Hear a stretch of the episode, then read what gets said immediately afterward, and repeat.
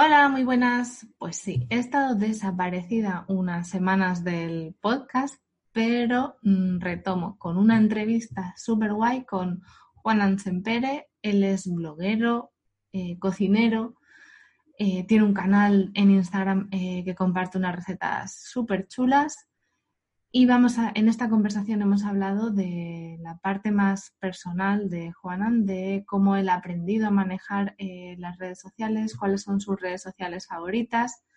Hay un montón de contenido útil. De, a mí me ha chiflado la conversación porque, bueno, va descubriendo eh, cómo es esto de comunicar, cómo es esto de trabajar en las redes sociales, qué es lo importante, cuál es, cómo crear una diferenciación, llegar a un público y conectar y lo ha hecho todo de la manera más natural posible, eh, no solo en su cocina, con sus, que su eh, objetivo es ofrecer recetas sencillas y buenas, sino también en su comunicación, ese em, objetivo de sin postureos, como él es, eh, mostrando su persona y que funciona. Así que nada, os invito a que escuchéis esta entrevista, que descubráis los secretos que nos tiene que contar los tips que nos da sobre comunicación. Y nada más, os dejo con la entrevista. Bienvenido a ¿Qué porras estoy haciendo? El podcast de comunicación estratégica y marketing online para todas las marcas que quieren comunicar mejor para vender más. Donde te encontrarás con tips, historias, inspiración y mucha creatividad para que logres comunicar tu negocio con mucho amor y con mucha cabeza. ¿Estás preparado? Aquí comienza ¿Qué porras estoy haciendo? con María Salto.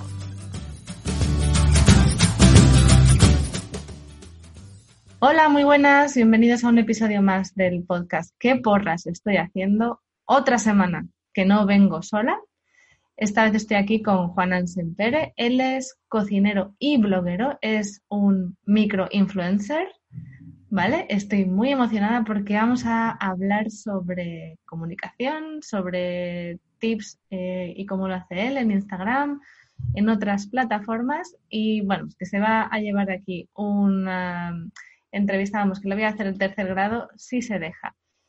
Eh, antes de que Juanan se presente y salude, bueno, primero voy a dejar que se presente y salude. ¿Qué tal, Juanan? Oh, muy bien, la verdad, me hacía mucha ilusión esta entrevista. Siempre, siempre te he visto y siempre te, te conozco desde, hace ya bastante tiempo, por lo menos un año y medio o así. Sí. Y la verdad es que al final ha habido mucha, mucho feeling, mucha comunicación. Mucha conexión. Qué genial. Sí, yo a Juana le conocí en Instagram y en serio me pareció lo más porque es muy natural en su perfil, sus recetas y todos sus fans. Eh, él es cocinero de formación y por devoción, eh, así que yo quiero que nos cuente un poquito más cómo se metió en Instagram y, y cómo llegó a esto de la cocina. Pues yo empecé a cocinar ya desde muy pequeño, o siempre me encantó meterme en la cocina con mi madre, con mi abuela, era una cosa como muy, muy de estar por casa, o sea, yo siempre estaba metido en la cocina, sobre todo mi abuela, mi abuela es una gran cocinera, mi madre cocina bien, pero mi abuela es como si dijéramos la mamá italiana, es la que cocina, la que nos reuníamos los domingos, tal y cual. Y llegó un momento que dije, a ver, ¿qué hago con mi vida? Y dije, pues me meto a cocinar, que es lo que me gusta. Y nada, empecé con 19 años a estudiar cocina, estudié un ciclo superior también, y luego ya empecé a estudiar cocina. Y siempre me había gustado el hecho un poco de transmitir a la gente, o sea, como de enseñar, como de, no solo cocino yo, sino que me gusta que la gente sepa cómo se hacen las cosas o cómo pueden cocinar las cosas y, al final fue eso, por eso entré a, a, redes sociales. Bueno, yo empecé con un blog hace como nueve años, pero totalmente de forma amateur, o sea, pues lo típico, eh, la receta, fotos hechas con una cámara antigua, y, bueno, todo fue evolucionando un poco hasta que al final dices, ostras, esto tiene cierto futuro, tiene cierta... Se puede, se puede salir de, se puede hacer algo aquí, ¿no? Y fue como, bueno, pues fui, fui empezando y hasta hoy. Me encanta porque yo creo que también hace muchos años, eh, sí, 10 o 12, que yo empecé a leer blogs y me encantó el mundo y me encanta que saber que llevas ya tanto tiempo, empezaste con un blog, es cierto que ahora van evolucionando, ¿no? Y está pasando, pues quizás el blog ahora ya no es, bueno, me contarás si sigue siendo principal fuente de tráfico, etcétera, pero eh, me gusta ver la evolución y como muchos blogueros, porque es cierto que yo a los blogs que leía eh, ahora los sigo en redes sociales y ya los veo en Instagram, sus stories, sus vídeos, etcétera, y me encanta ver que, bueno, yo creo que los blogs todavía no han muerto. No sé si opinas lo mismo o... Es, es, es, es muy raro porque yo empecé con un blog y antes eh, el blog era como la base, ¿no? Era el, el, sitio de donde la gente conectaba. Había un montón de comentarios, la gente te decía, respondías. Era como la zona de, de interactuación, o sea, donde interactuabas con la gente. Sí. Y al final eso ha cambiado. Ahora las interacciones se hacen por redes sociales, por Instagram, por Facebook, por Pinterest, por cualquier red social. Es por donde se hace toda la interacción. Luego sí, luego está bien tener un blog donde tengas una base, donde tengas, por ejemplo, en mi caso, las recetas escritas o explicaciones o tips o lo que sea, pero la mayor parte de la interacción se hace por, redes sociales. Es donde, donde funciona todo. Sí, yo también lo veo así. Yo, por ejemplo, en mi blog eh, lo que consigo son leads, que son los suscriptores no sé, que, sigues trabajando, o sea, con tu blog lo sigues manteniendo activo. Eh, sí, de hecho está activo. A ver, ahora después de la pandemia y todo lo que ha pasado ha sido una época un poco extraña y un poco de cambios, pero sí, a mí el blog me, sí me sigue gustando. Sea, me gusta sentarme y editar un post y escribir una receta, dar una explicación, porque muchas veces cuando lo escribes en un post o en Instagram o en lo que sea, es mucho más paso, paso, paso y fuera. Es como mucho más rápido de consumir. En cambio, en el blog tienes un poco más de tiempo para explicar las cosas, poner fotos bonitas y hacer un poco más de... y luego además, si usas Pinterest, obviamente el blog te sirve de, eh, ¿cómo decirlo?, del lugar al que quieres que dirigir. Sí, sí, claro. O sea, yo siempre, para mí las redes sociales, entre comillas, son una forma de, atraer a la gente al blog o, o a YouTube en este caso también. Entonces, para mí las redes sociales no son no son el sitio, sino más el medio, quizás. O sea, siempre ah. intento hacer alguna, alguna cosa específica para redes sociales, pero es más un modo de conectar con la gente y que luego vayan al blog o al, o al canal. Me encanta, porque yo siempre hablo de que hay que tener un para qué en las redes sociales. Y hablando de tu para qué, en la presentación lo hemos dicho, o sea, me ha encantado cuando me escribiste que lo que quieres es que todo el mundo pueda preparar platos deliciosos en su casa con recetas fáciles. Yo creo que eso es algo que muchas veces, bueno, yo como madre pienso que la, cocina ya no le dedico tanto tiempo como me gustaría y sé que busco muchísimo la sencillez, en que sea algo fácil y, a prueba de niños, sobre todo. A ver, yo siempre, no sé, fue como cuando vas empezando y hacía recetas súper complicadas o con ingredientes extraños o hacía cosas muy elaboradas y tal. Y luego al final me di cuenta de que al final lo que le, lo que le gusta a la gente es hacer algo sencillo, fácil, vistoso y quedar bien con la gente. O sea, y al final eso es lo que pretendo. O sea, yo no pretendo aquí hacer recetas y decir, guau, yo soy, no sé, ¿sabes? Soy un experto en tal. O sea, mi idea es todo lo contrario. Mi idea es, o sea, siempre es, cojo recetas y digo, a ver, ¿cómo las puedo simplificar? ¿Cómo las puedo hacer más sencillas para que la gente lo, lo pueda hacer más fácil o lo tenga más fácil para, para entender cómo se hace esta, esta receta? Entonces siempre es mi base, simplificar al máximo para que todo el mundo pueda, pueda cocinar. Bueno, yo ya te digo que la semana pasada te vi una receta de, no sé si era un potaje con garbanzos y le, habías, le pusiste unas gambas. Y yo siempre lo preparo con chorizo y pensé, anda con gambas. Y ya está apuntado. Aquí ya está pues, apuntado. al final es eso, dar ideas. A veces no es incluso la receta en sí, sino a veces es dar una idea o, un, o una imagen a la gente diferente de las recetas y ya está es, para mí es inspiración, obviamente, porque lo que busco son ideas nuevas para no estar comiendo siempre lo mismo, para no repetir siempre los cuatro o cinco platos que están bien. La típica eh, frase de madre de ¿qué hago por la mañana? Te levantas y dices ¿qué hago para comer? Para, comer o para cenar, sí. Es, es, la verdad es que es, yo creo que es lo que más me cansa. Me gusta también cocinar y lo que más me cansa es el buscar recetas yo, es, yo es que al final también igual es un poco ya de generación de, la provisión, pero yo cuando veo una, un ingrediente mi mente hace como clic y dice así, así, así, no sé qué, no sé cuántos. Siempre le saco mil, mil, ideas y luego a ver cuál se puede aplicar, a ver cuál puede gustar más, a ver cuál puede tal. Te voy a preguntar por tu restaurante, bueno, por el restaurante en el que trabajas. No estaba puesto aquí en las preguntas, pero ahora que, te, estoy, que te estoy escuchando hablar de cocina, ¿qué tipo de cocina? Pues yo ahora mismo trabajo en un restaurante vasco que uh. tiene también asador. O sea, es bastante. Es, básicamente, yo lo veo un poco como, como lo que a mí me gusta hacer. O sea, es cocina muy sencilla, pero muy rica. O sea, son platos de toda la vida, elaboraciones tradicionales, mucha carne a la brasa, mucho pescado a la brasa y, y nada, muy... O sea, elaboraciones sencillas, pero muy ricas. Me chifla, te voy a hacer una petición. Eh, para Instagram dentro de nada. Eh, tips para eh, hacer carne a la parrilla en casa, porque el otro día mi marido mm, innovó en, la, en el supermercado, compró una carne de añojo muy rica de sabor, pero nos quedó como una suela de zapato. Vale, pues te puedo, te puedo dar dos tips rápidos. Vale. Eh, uno, siempre, si lo haces, si no tienes parrilla, que lo normal es que la mayoría de gente no tenga parrilla, que tenga sartén o tenga tal. Mm. Normalmente, eh, sartén muy, muy, muy, muy caliente y muy poco tiempo de cocción para que el centro Vale. quede todavía rojito.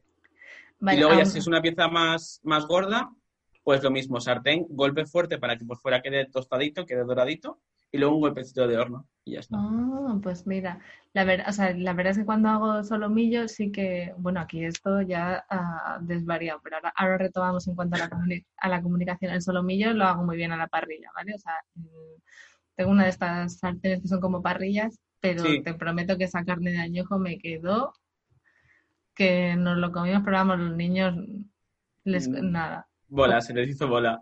Sí, y el solomillo se lo come fenomenal.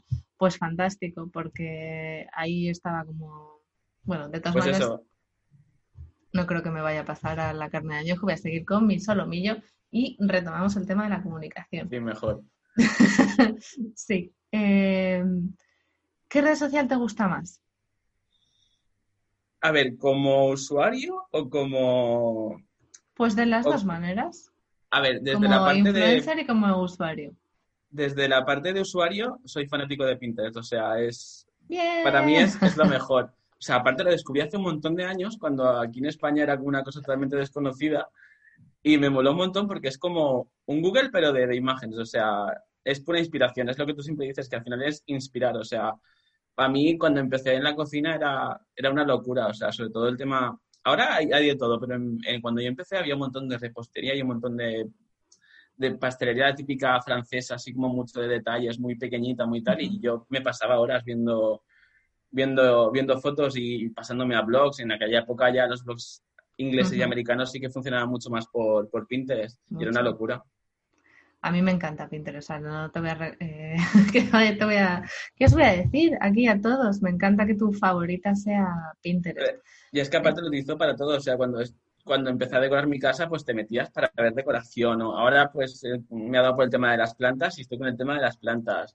O ahora, por ejemplo, me he puesto a hacer un, un- un espejo, por ejemplo, DIY, este, Do it o sea, yourself, do it ¿no? yourself. Y, y también lo busqué por Pinterest. Es como que siempre es como la opción de Mm. a ver cómo quedan las cosas, a ver cómo puedo. Luego quizás no lo sigues a- al pie de la letra, pero como inspiración, como una forma de empezar a buscar es genial. Eh, inciso, señores que estáis escuchando, señores y señoras que estáis escuchando, eso en realidad es la, la magia de Pinterest, es un lugar al que acudimos a inspirarnos. Por eso podemos pasar tantas horas, porque entramos en un bucle de imágenes bonitas, de contenido que nos gusta y no hay interrupción, o sea, no vamos a ver eh, las fotos de tus amigos en una fiesta ni eh, lo que han compartido de, no sé, de noticias, no vamos a ver ese tipo de cosas, por eso, por eso gusta tanto. Y a mí también lo que me gusta es que no. Normalmente lo que menos te fijas es con quién lo ha compartido. O sea, tú ves la, la imagen y es lo principal. O sea, o sea, yo tengo las mismas opciones que una persona que, que tenga mm, Sí, que a- alguno de los hermanos Roca, exacto. Sí, sí, claro. O sea, al final el, el mix es de, de, de- tienes de todo tipo de. O sea, muchas veces no sabes, al final no sabes ni quién lo ha compartido, no sabes ni de dónde viene. Pero la imagen está ahí, es lo que mola, porque al final es eso. Que sepáis que es que el 97%, ay, tengo que meter mi dato. El Sí, sí, sí. 97% de las búsquedas en Pinterest son anónimas. Esto significa que no las buscamos por una marca. O sea, vamos a buscar en el caso de Juana, va a buscar una receta, pues yo qué sé, sopa de pollo y no va a buscar la sopa de pollo de X bloguero o de X cocinero. Entonces, es lo que dice, tenemos todas las marcas, todos los blogueros, influencers o como lo que quieras, tenemos la oportunidad de llegar a público en Pinterest por si ofrecemos lo que la gente está buscando en ese momento. Claro, al final es algo que yo creo que es, siempre son búsquedas como más amplias, más generales. Mm. O sea, tú no, tú no te ponías a buscar un, por ejemplo, yo cuando estaba buscando decoración para casa no buscaba un mueble en concreto. Yo ponía eh, sillón amarillo y ya me salían pues 50, ya ibas viendo modelos, este me gusta más, este me gusta menos, pero no vas a buscar algo en concreto porque no... Mm. Yo creo que es eso, es el primer... Pinterest te sirve para el primer, primer vistazo, para buscar objetivos. Luego ya Exacto. El- además, yo, lo, yo, por ejemplo, cuando lo hacía para mi casa, siempre he buscado, pues, no sé, baños pequeños o eh, orden en casa o organización de armarios o reformas en la cocina. Sí, claro. Eh, no sé, con, o, o con estilos, ¿no? Eh, estilo campestre, eh, estilo, no sé, más industrial, según el, en lo que te guste. Eso es lo que yo creo que funciona. sí. Así que genial. Y luego, aparte de Pinterest, pues Instagram, o sea, Instagram para conectar con la gente funciona genial. O sea, me parece a día de hoy la... O sea, porque Pinterest es eso, Pinterest es el primer, el primer vistazo, o sea, la gente te encuentra mm, y quizás te encuentra por una receta en concreto, pero luego no te va a encontrar por otra. Pero luego ya es cuando, o sea, eh, para, para mí Instagram es afianzar a la gente. Es Sí. como que está ahí, como que creas un poco más de comunidad, porque en, en Pinterest difícilmente creas comunidad. O sea, es más para búsquedas iniciales. A mí por lo menos me cuesta bastante. tienes que convertir muy bien o tener muy bien pensados los contenidos a los que llegan a la hora de, de crear esa comunidad, ¿vale? Yo sí que he tenido clientes o suscriptores que al final han pasado a ser clientes que han llegado a través de un artículo en mi blog. Se suscriben porque les gusta y se quedan por los contenidos, pero claro, necesitas lo que tú dices, trabajar la relación en otro lugar. Necesitas Claro, la- trabajarla. al final inter- interactúas con la gente, yo interactúo con la gente en, en Instagram. Mm, o sea, y al final es donde- Instagram. Es donde la gente te manda los mensajes, donde te pregunta, donde te hace cuestiones. O sea, es que ya ni el correo. Ya cuando de repente te levantas, miras el móvil y tienes 8, 10, 15 pregu- Ay, es que esta receta como tal, esto como cual, ¿de qué medida era este molde? Muchas veces no sabes ni de qué receta te están hablando y a veces es como, ¿perdona? La gente va muy a, va muy a, a saco. Sí, es bueno, esa es una de las cosas, quizás podría ser la cara B de Instagram, ¿no? El, eh, la parte en la que, bueno, tú sigues a una persona, sueles ver sus stories todos los días, etcétera, etcétera, entonces parece como que tienes una confianza y, y te llegan y Pero te no, hacen unas no preguntas. recíproca. Sí, entonces a- yo muchas veces, a veces lo, a veces la gente te pregunta algo y yo suelo decirle hola, ¿sabes? Porque a veces ni siquiera te dicen hola. Pero bueno, dependiendo de la confianza. Es cierto que yo a veces cuando ya tengo mucha confianza, pues a veces entro también a saco. Pero sí de buenas a primeras, esa primera conversación es como, oye, hola. Sí, sí, pero a mí también me ha pasado, porque a veces ves a alguien tantas veces y lo tienes tan como familiarizado, que luego cuando te pones a hablar con esa persona por primera vez, es como que para ti ya es alguien de la familia, pero Sí. la otra persona se queda como diciendo, perdona, ¿quién, quién eres? Sí, sí, sí, eso pasa. Pero bueno, eso también es bonito, porque sabes que al final la gente conecta contigo. Mm, Que lo que tú haces al final tiene, tiene esa, esa, esa función, o sea, al final funciona, o sea, que yo al final salgan historias, que cuente, que hable, que diga mi vida, qué tal, al final la gente le, le gusta y, de- y al final crea esa conexión contigo, que al final es lo importante. Yo creo que es fundamental, o sea, el, el intentar mantenerlo solamente, eh, o sea, yo no, he- o sea, yo por ejemplo de las influencers o los blogueros que sigo, me gusta su parte también humana, ¿vale? O sea, yo no, por ejemplo, en, es lo que tú has dicho antes, en Instagram busco además una parte más personal, o sea, quiero que me cuenten algo más, soy cotilla por naturaleza y quiero ver sus casas, si le ha salido mal la receta o eh, te- tengo esa curiosidad y en Pinterest voy a lo que voy, voy a esa idea, esa inspiración concreta. Y me, me gusta que, o sea, que lo hayas dicho. Sí, yo quizás mi, lo que es el, el, el feed, o sea, las imágenes fijas de, de Instagram, sí que la mayoría son recetas, porque yo Mm. creo que es al final lo más importante. Pero en historias últimamente, y me doy cuenta que funciona, es un poco más el, la tontería del día. Es como, hoy hablo de esto, mañana hablo de aquello. Ya es un poco donde creas más el, feeling, porque al final yo creo que igual en mi mundo que de gastronomía como en cualquier otra cosa, gente que lo haga bien hay 55.000, o sea, todo el mundo lo hace bien.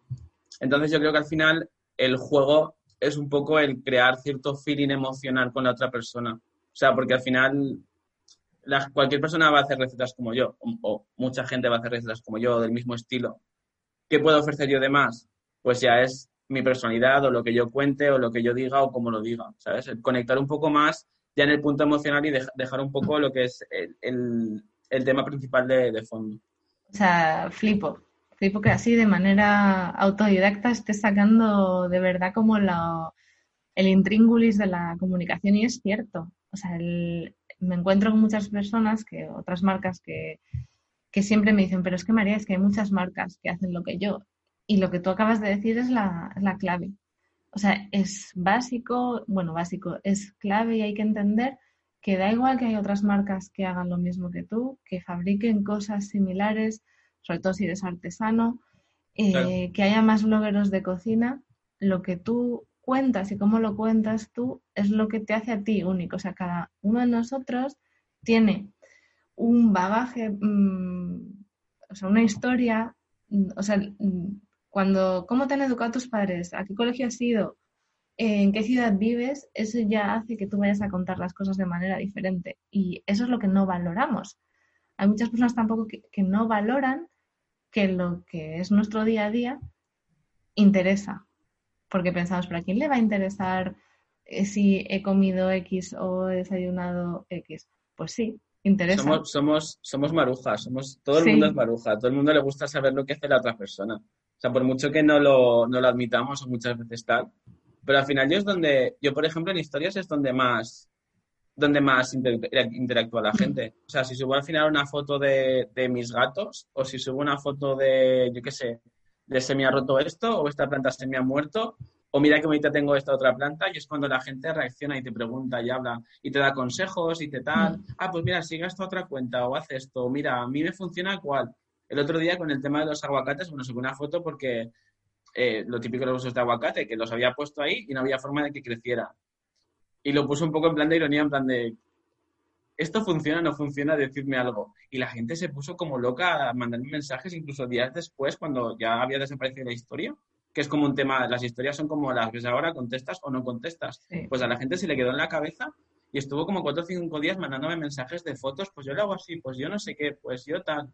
Y dije, joder. ¿Y qué vas a hacer luego con el hueso de aguacate? Pues por ahí los, se ven por aquí, los tengo por ahí, ya, tengo algunos con raíces. Por ¿Y los vas a plantar? Eh, me han dicho que se pueden tener hasta un par de años en agua, o sea, dejas el, hueso con la raíz en agua y sale la plantita. Y hasta cuando tengas la plantita ya crecida, o sea que tiene que tener ya bastantes hojas, entonces ya la plantas. Así que, de momento. ¿Y vas a, vas a exportar aguacates en un futuro próximo. Voy a montar un emporio. De aguacates, muy bien. Aguacates en Valencia. Yo tengo eh, un limonero en mi terraza y este año ha dado eh, como cuatro o cinco limones porque el año pasado fue un desastre. Pero eh, bueno, lo mío fue han sido mis hijos. O sea, el año pasado se quitaron todas las hojitas, todas las florecitas y este año mi marido casi le da, le veía que le salía la lagrimilla cuando uno de mis hijos vino con un limón verde, pero como de este tamaño y era como en plan, no, que nos lo quitaron ahí, era como en plan, los limones no se tocan. A mí es que el tema de las plantas me está empezando a gustar ahora, entonces estoy como un poco probando. Mm. Jolines, pero lo de los huesos de aguacate, eso ya es eh, palabras mayores. A lo mejor se lo planteo como proyecto a uno de mis hijos porque ahora lo que hace cada vez que como una ciruela me guarda el hueso y me lo pone en un cuenco con agua que al final lo tengo que tirar porque aquello empieza a, ponerse asqueroso. El otro, día vi, a, otra chica que hace recetas de cocina, no me acuerdo ahora quién fue. No me acuerdo quién fue. Y, ella decía que tenía una, maceta en, en el balcón y que tiró unos restos como de tomate y tal, de una ensalada. Y al año tenía una tomatera enorme y diciendo, joder, qué suerte. ya ves ahí, eso es abundancia de plantas. Bueno, seguimos con las preguntas. Volvemos al tema. Sí, ¿cómo compaginas esto de las redes sociales con tu trabajo? A mí me genera curiosidad. Pues hasta, hasta antes de la pandemia lo llevaba bastante regular. Porque al final la hostelería son muchísimas horas. Eh, al final trabajas de tarde, trabajas de noche. Eh, era una locura. O sea, al final, pues me sirvió para, para aprender a preparar el contenido. Porque yo al principio, bueno, al principio y no tan al principio, hasta hace poco tiempo, eh, yo el contenido lo hacía al momento.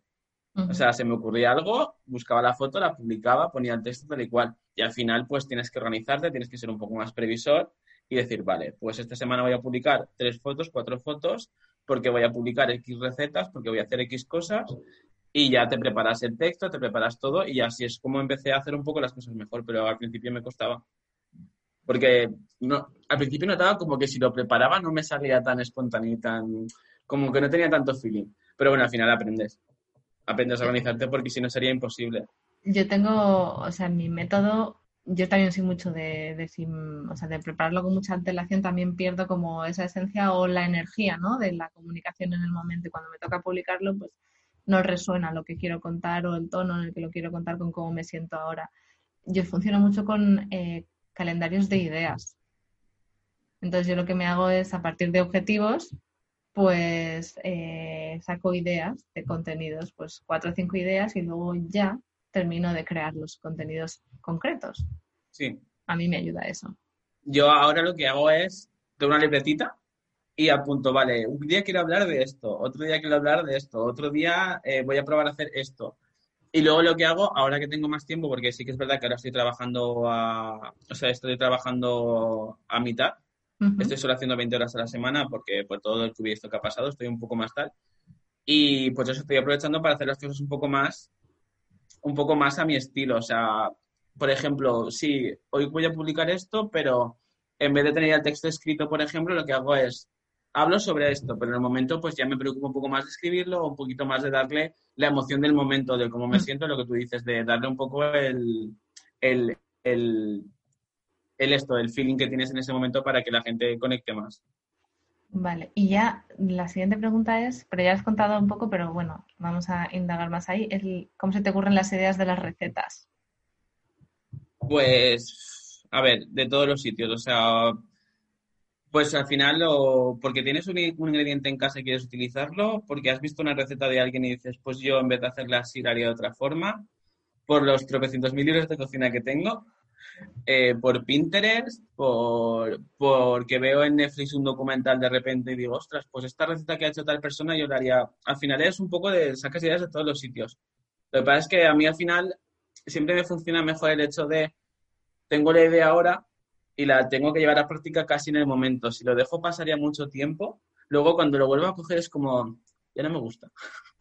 Sí, entonces es un poco, es un poco eso, o sea, tengo una libreta donde apunto, pues eso, ideas o cosas, igual que hago para redes sociales, también hago para futuros posts, para futuras recetas. Y, hay algunas que, pues eso, tengo una lista y voy leyendo y digo, vale, esta me cuadra con el momento en que estoy ahora, la tacho y la hago. Pero eso, tengo una lista como de 50 cosas y luego algunas me cuadran, otras no. Y quizás ahora no me cuadran, pero dentro de un mes y medio ya me cuadran. Entonces, pues voy jugando un poco. Siempre siempre juego un poco con el, con el hecho de que me apetezca hacerlo el momento, porque si no, sí que me da la sensación de que es un poco falsear las cosas. Vale, y en cuanto a tendencias o la estacionalidad, eh, ¿sueles planificar contenidos con, esto, o sea, teniendo esto en cuenta? Eh, sí y no. A ver, eh, hay, hay muchas recetas que son atemporales. O sea, hay muchas recetas que las puedes publicar cuando quieras. Pero sí que es verdad que, por ejemplo, sobre todo en recetas, se nota un montón en Navidad. O sea, a partir de un mes y medio antes de Navidades, eh, puedes empezar a publicar porque la gente ya está buscando ideas. O sea, Navidad sí que es un, es un subidón que igual doblo o, más las visitas de recetas. Mm. Aperitivos, eh, platos principales normalmente menos, porque la gente no me imagino que los platos principales los tiene ya más establecidos o más mm. concretos. Pero lo que son aperitivos o cosas así como más facilonas para llenar la mesa, eh, es una locura. O sea, es más, eh, en el blog tengo un apartado que son recetas de Navidad porque esa página, en cuanto llega el momento de, Navidad, cuando comienzan a buscar, las visitas suben pero volando. Aquí Juana acaba de descubrir otro de los secretos. Esto también funciona mucho en Pinterest, ¿vale? Eh, como es un buscador, la estacionalidad se nota. Entonces, otro tip, si eh, productos o lo que ofrecéis es estacional, que sepáis que tenéis que prepararlo con tiempo. Sí. Yo he estado comiendo eh, recetas de Navidad a finales de septiembre. el, año, pasado, o incluso hace dos años, eh, claro, es que a, finales de octubre mm. ya, ya se buscan recetas. Entonces, si, si, si, comienzas a publicar, ya enganchas un poco más a la gente. O sea, luego ya vas conectando unos posts con otros, ya vas jugando. Pero es eso, o sea, el año pasado que me lo tomé como diciendo, este año que ya sé cómo van las cosas y me voy a preparar. Pues eso, a finales de septiembre comiendo cosas de Navidad y era muy extraño. Nunca lo había visto desde ese punto de vista. Claro, porque eh, yo grabo las recetas o las preparo, luego las edito, o sea, me refiero, hay un tiempo desde que lo hago hasta que se publica, o sea, pasan igual 15 días o 10 días. Entonces, los periodos se van. Sí, bueno, yo en proceso de creación de recetas, tienes que hacer muchas pruebas hasta que te sale una que la publicas o por tu formación y tu trabajo esa parte la tienes más... A ver, normalmente las, la mayoría de recetas eh, las hago directamente cuando voy a grabar. O sea, la, mm. la, mayoría, o sea, no todas, porque hay algunas que sí que hay algunas que son más sencillas o que son más, más básicas que ya más o menos sé cómo va a funcionar la receta. Eh, repostería, por ejemplo, sí que hay bizcochos o sí que hay ciertas masas que las preparo antes para saber cómo funcionan un par de veces y decir, vale, pues aquí puede estar el fallo, aquí es donde tengo que aconsejar que pase X tiempo porque si no la masa se queda de X forma.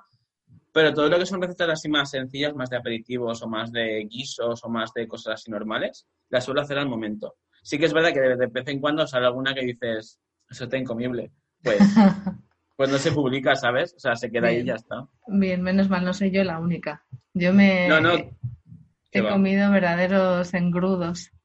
No, yo, yo eso siempre, o sea, si algo no me gusta, no lo voy a publicar. O sea, me parece. Es que no vale la pena. O sea, que he perdido dos horas de grabar una receta o una hora de grabar una receta y, y una hora de hacer fotos, pero no me vale la pena porque alguna vez incluso he dicho, ay, es que las fotos son bonitas tal, sobre todo al principio cuando empezaba con el tema de las fotos y tal, que decía, es que estas fotos quiero publicarlas porque tal, me encabezonaba.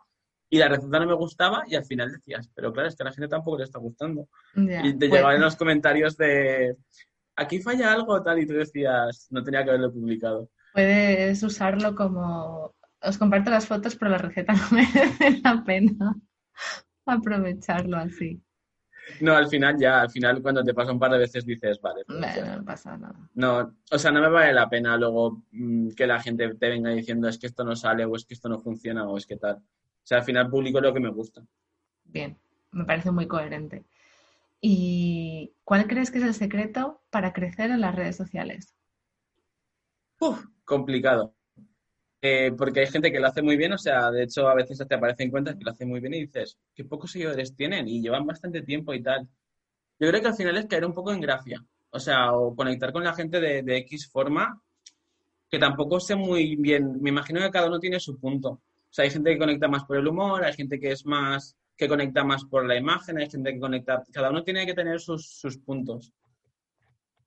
Yo yo al final lo que, lo que hago es mi vida diaria, o sea, yo no hago muy poco postureo, o sea, es una cosa que no me... Aparte, como me siento como, como falso, o sea, no me, no me funciona. O sea, yo al final publico lo que, lo que, lo que hago, lo que me gusta y al final lo único es, pues eso, usar hashtags o usar o conectar con cierta gente que te permita que llegues a tu público. Yo creo que todo el mundo tenemos nuestro público. Lo que pasa es que al final o no sabes llegar o no te encuentran o yo creo que es más el fallo de conexión que otra cosa. Yo creo que todo el mundo tenemos nuestro público, al fin y al cabo. Tienes que, hacer las cosas bien para que te encuentren y punto. Esa sería una de, los, de las variables necesarias. Yo creo que hay otra que es lo que has dicho tú, cada uno tiene su público, ¿no? Y pretender gustar a todo el mundo te coloca o hace que tu mensaje no sea tan auténtico y al final pues sea uno más. Es mejor decir yo voy a ser pues natural, sin postureo, como soy yo, porque para ti es más fácil de mantener en el tiempo, ¿no? O sea, si tú dices, bueno, pues es que yo quiero ser como X influencer o lo que sea y no va contigo, al final te va a costar. Y yo creo que Sí, sí, claro. se pierde, la, o sea, eh, deja de ser coherente y entonces pues seguramente empieces a no querer publicar tan a menudo porque te cuesta, porque no te sientes cómodo. Yo creo que también va por ahí. la- Sí, yo creo que cuando intentas, cuando intentas gustar a todo el mundo, es cuando acabas de meter la pata. Sí, Porque es imposible gustar a todo el mundo. Cuando haces, cuando haces algo muy, muy para todos los públicos, acaba siendo tan normal que pierde la, la gracia, creo yo. sí. El- Bueno, yo tengo además esta semana, es una de las cosas que quería comentar en Stories, estoy siguiendo, a mí me gusta, hay una bloguera que me gusta mucho, bueno, ya tiene una tienda online y ya tiene un negocio, una empresa, y ya me gusta porque publica muchas cosas de su vida, publica muchas cosas de su estilo, de cómo es su casa, de lo que cocina, de su negocio, de lo que vende y de su familia, de su marido, de su hija, de sus padres. Y la semana pasada, en dos posts que leí de ella, eh, es que la daban por todos los lados, por todos los lados. Y eso me pareció tan duro. E- Entonces, es una parte de lo que tú dices, o sea, no se puede pretender gustar a todo el mundo, pero también es algo de lo que hemos hablado antes, el que la gente, a veces que no, como que la distancia, ¿no? El, el yo te conozco y entonces mm, no sé por qué, hay veces que Me creo en el derecho de poder Sí, de poder- sin, sin de censura, po- sí. de poder comentar lo que me dé la gana. Cosas Sí. que a lo mejor a la cara y a amigos o familiares no les diríamos. No, no, claro. Mm, O sea, pero yo creo que eso es, al final esa es la parte negativa de las redes sociales. Que igual que Mm. te acerca mucho a una gente, a otra te aleja tanto y te despersonifica tanto que al final la gente cree que tiene derecho a, a criticarte por cualquier cosa. Sí, a mí o sea, me alucinó, me pareció súper duro los comentarios en los que quiero decir que es que es algo tan personal. Si ella quiere publicar algo de su hija, está en su derecho, pues es que la pusieron a caldo. Y a mí, o sea, me pareció muy, muy feo. Sí, sí, o sea, de vez en cuando pasa eso, de repente. Y siempre es gente que. O sea, la gente que, como, como se mantiene más en la distancia, a la, la- le- se le critica menos. Pero cuando tú abres un poco la puerta y das un poco de confianza a la gente, que enseñas un poco más de tu, Mm, de tu forma de ser, es cuando la gente va, va a saco a por ti. A mí esa es la sensación que me da. Yo por eso al principio me daba terror. O sea, enseñar mi, enseñar, incluso salir yo en, en, en stories o tal, me, me daba, me daba pánico porque siempre tenía el miedo a, al que dirá la gente o al que pasará o tal. Y, y al final te dices, bueno, pues, al final tienes que arriesgar, si no, no. Sí, Y al final eso, o sea, yo por cada comentario negativo tengo 100.000 positivos, o sea, a mí no me preocupa, pero sí que es verdad que hay gente con la que la gente se ceba. sí, sí, esto fue tremendo. Bueno, ya lo compartiré en stories en algún momento. Eh, y ya para terminar, para que no, porque me gusta tener las entrevistas, yo podría seguir aquí hablando, ¿eh? Horas Sí, sí. y horas. Eh, ¿algo más que quieras compartir? ¿Planes, novedades? Bueno, pues, a ver, eh, hace poco cambié el blog, cambié el dominio, porque yo, claro, de todo esto, porque nos, no, lo hemos pasado un poco por encima, pero Sí. hasta, hasta hace más o menos cuatro o cinco meses, eh, yo el blog y un canal de YouTube que teníamos lo llevaba con mis parejas. Lo dejamos, entonces claro, fue un poco momento, momento convulso de qué hago con mi vida, continúo, no continúo, fue un poco momento de, de susto y de drama. Pero bueno, al final es una cosa que siempre me ha gustado, me gustaba antes de tener a mi expareja y, y ahora me sigue gustando. Y entonces he decidido de continuar. Lo que pasa es que, claro, he cambiado un poco la imagen, he cambiado un poco, he cambiado también el, el nombre del blog, ahora se llama como yo directamente. O sea, creo que más personal imposible porque al Sí. final es, soy yo, o sea, es mi marca personal. Ahora sí que sí soy 100% yo. Y bueno, no sé, cuando se publique esto seguramente ya habré empezado con el canal de YouTube. Así que Fenomenal. ya lo iremos, Lo lo iremos dejaré, promocionando. sí, lo dejaré también en las notas del, del podcast, ¿vale? Tu Y- página web, tu canal de nada, Instagram. que estoy empezando de nuevo, así que Sí, con muchos es- proyectos. La vida son todas las oportunidades del mundo. Sí, sí, claro, o sea, y al final es eso, o sea, para mí, yo sí trabajo en la cocina y cocino es porque al final para mí la cocina es, es desconexión, o sea, yo me centro en cocinar y boom, desaparece cualquier otra cosa. Y eso es lo que pretendo con la gente que disfrute cocinando, o sea, no hay Me más. chifla.